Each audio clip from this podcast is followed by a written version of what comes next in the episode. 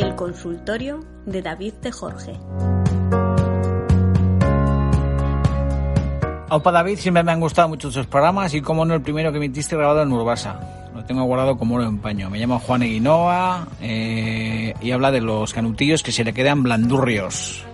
Juan Eguinoa, menudo fenómeno estás hecho, menudos tiempos aquellos en Urbasa, menudos programazos hicimos en aquella sierra, qué bien lo pasamos, cocina sin gilipolleces. Fue mi debut en televisión y la verdad que tengo un recuerdo increíble, sobre todo porque la confianza de nuestra televisión, de ETV, eh, pues me permitió luego dedicarme a esto. Así que estoy muy agradecido a aquellos momentos, muy agradecido a la televisión, a ETV y sobre todo muy agradecido a ti y a tantos como tú que desde entonces siguen mis o seguís mis evoluciones en la televisión, en la radio, en la prensa, en fin. Canutillos, vamos a cambiar de tema, que me has puesto un poco melancólico y tal. Qué cosas, es que este año hago 50 boniatos y cuando me recuerdan estas cosas pues me emociono mucho. Vamos a ver, en principio el asunto de los canutillos. Mira, hay un truco muy de restaurante que es que una vez que uno hace galletas o canutillos o este tipo de cosas o tejas, hay un truco que te va a parecer un poco complicado, pero que si te haces con gel de sílice, que seguramente lo podrás encontrar en alguna ferretería o en alguna farmacia o alguien igual te lo puede conseguir, que es una especie como de, bueno, pues una, gel de una especie como de material, como si fuera una arenilla.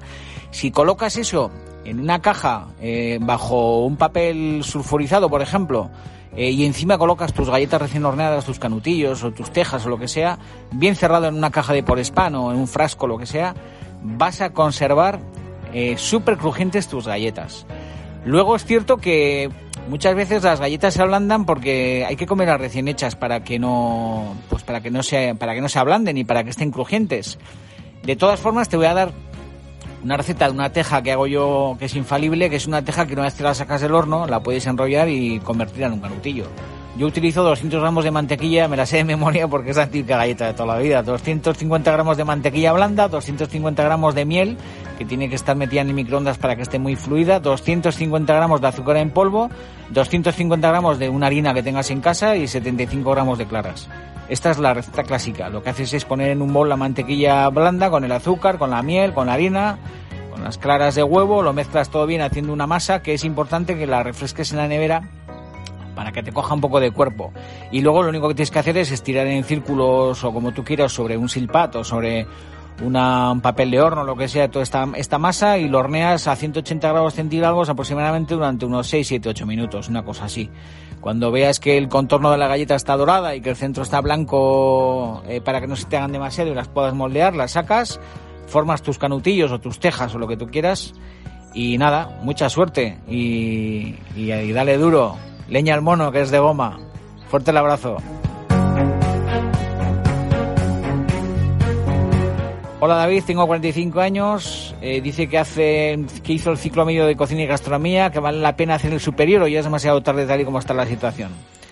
luego me pide la receta de tiramisú. Querido amigo o amiga, que sepas que la formación siempre es bienvenida. Eh, muchas veces, mira, Martín, mi socio y super sheriff Martín Brastegui siempre dice que las cosas chungas que nos que nos cuentan que van a ocurrir normalmente no suelen pasar. Es verdad que la situación que, estamos viviendo todos es muy complicada, pero que no sea una cortapisa, que no sea un obstáculo para que si realmente te quieres dedicar a esto y te quieres formar, lo hagas. Así que yo te animo a que sigas estudiando, eh, que te sigas formando y que avances en este oficio porque, mira, eh, estamos, estamos mal, pero es cierto que vamos a seguir teniendo apetito, sed y que tarde o temprano los establecimientos van a abrir y que la hostelería tiene un gran porvenir. Los tiempos mm, cambian, pero las necesidades permanecen inmutables desde la noche de los tiempos y el Homo sapiens tiene hambre, tiene apetito, tiene sed y tiene ganas de que le reconforten, así que yo te animo a que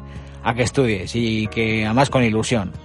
Y luego una arte de tiramisú, mira otra que la tengo también de memoria porque es una arte que frecuentemente suelo hacer, aunque no me conviene, es muy rico el tiramisú y muy sabroso. Mira, empiezas montando 750 mililitros de nata, nata líquida. Le echas un poquito de sal, un bol bien frío con unas varillas. Hay un truco que es antes de montar la nata, metes el bol en el congelador si te cabe, la nata que esté bien fresca. Y también muy importante que antes de empezar a montar la nata, el bol, a pesar de que esté muy frío, esté bien seco mucha gente, suele decir que un truco es mojar un trapo con un poquito de vinagre y, el fondo del bol, eh, limpiarlo con ese trapo humedecido con vinagre, porque es importante que esté bien, bien seco y bien limpio. Así que por un lado, montas los 750 mililitros de nata los guardas en la nevera, bien montados en ese bol.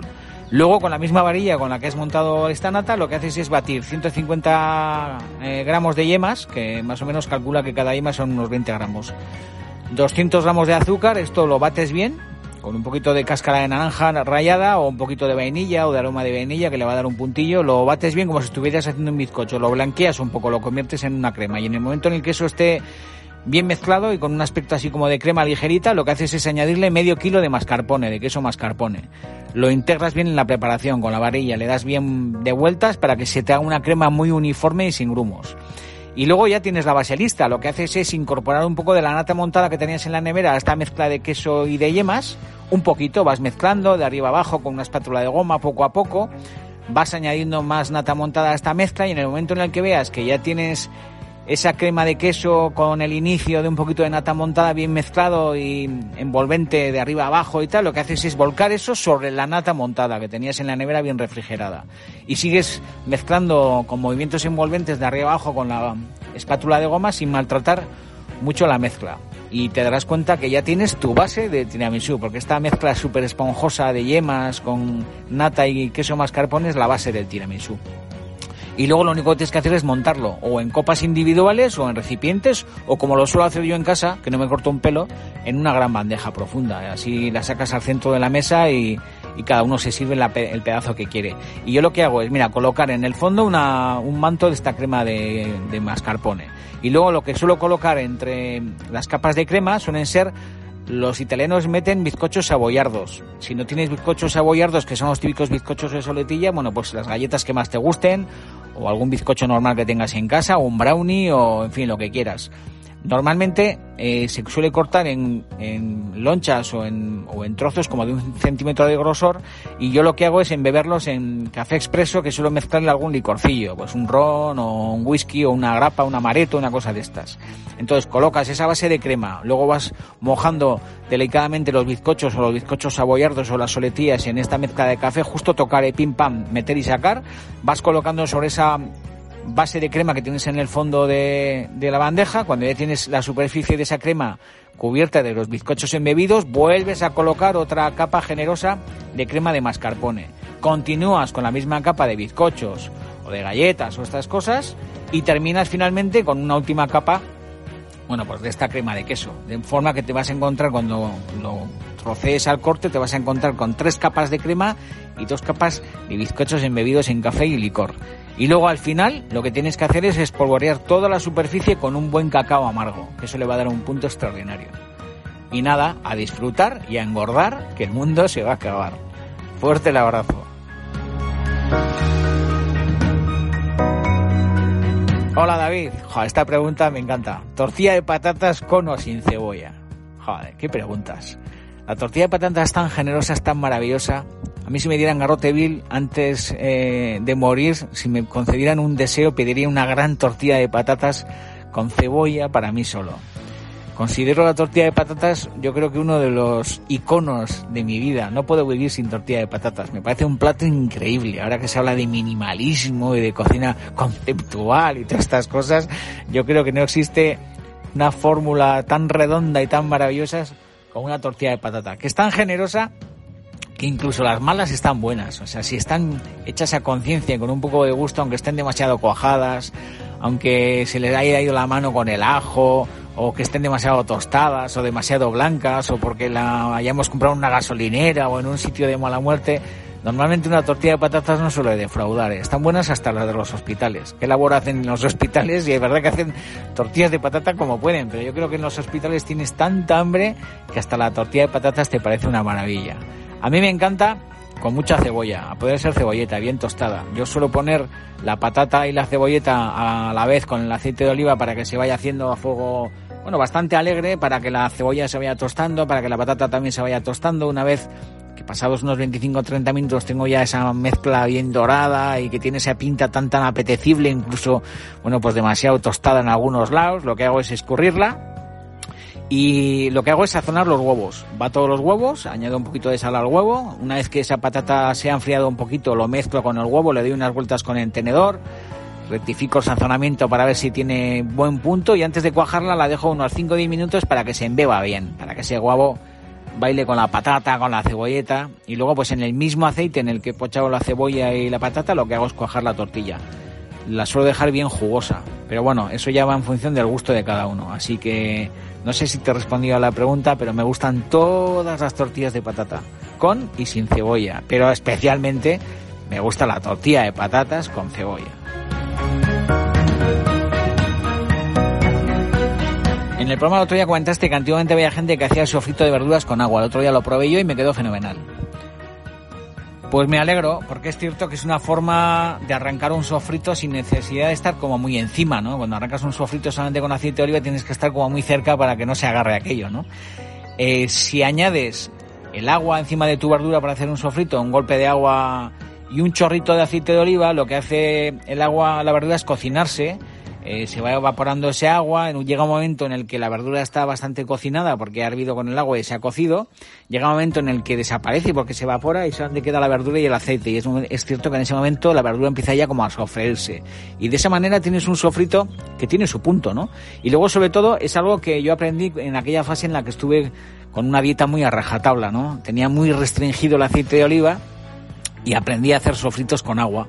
Añadía muy poquito aceite y los arrancaba con agua, porque es cierto que si tú arrancas un sofrito con muy muy poquito aceite, normalmente el sofrito se suele quemar. Así que por eso eh, aprendí ese truco de añadir el agua, que lo que facilita es eso, que la verdura se ablande y que los sofritos sean más ligeros. Así que apúntate el tanto, que ya he visto que te lo has apuntado, y disfruta, que cocinar es un buen negocio.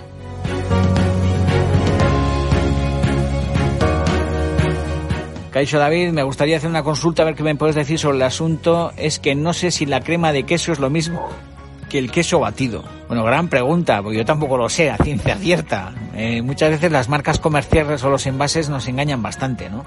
Pero bueno, yo creo que te voy a centrar la jugada si te explico que hay algunas cremas de queso con alto contenido en grasa que están como muy firmes, ¿no? Claro, tienen mucha grasa y están muy firmes. Y otras que tienen menos grasa y cogen más apariencia como de yogur o de queso batido, son como más ligeras. Yo entiendo que es lo mismo, eh, es el mismo producto, con más o menos contenido graso, ¿no? Pero lo único que varía suele ser esa consistencia más fluida o más compacta, que a veces va mejor para unas recetas o para otras. Por ejemplo, te pongo un ejemplo, si quieres hacer una tarta de queso horneada, pues normalmente van mejor las cremas de queso más secas, que tienen más concentración de sabor y le van a dar a tu tarta pues más personalidad, ¿no? Y si lo que quieres hacer es una crema ligera o algo más esponjoso, lo habitual, por lo menos yo, es que utilizo los quesos batidos, que tienen menos concentración de grasa y están como más fluidos, porque pillan mejor los huevos, el azúcar, los aromas que añadas, si añades canela o si añades vainilla o si añades ron, o... y luego sobre todo eh, pillan mejor las natas montadas o los merengues cuando integras las mezclas, cuando haces esas mezclas de esas bases de huevos con queso, con aromas, con azúcar y las quieres integrar a un merengue o a una nata montada para hacer una crema esponjosa, pues normalmente esas, eh, esas cremas de queso eh, batidas pues van mejor, ¿no? En fin, que no sé si te resuelto tu duda, pero por lo menos lo he intentado. Viva el queso, por cierto. Yo no podría vivir sin queso y veo que tú tampoco. Fuerte el abrazo, cuídate mucho.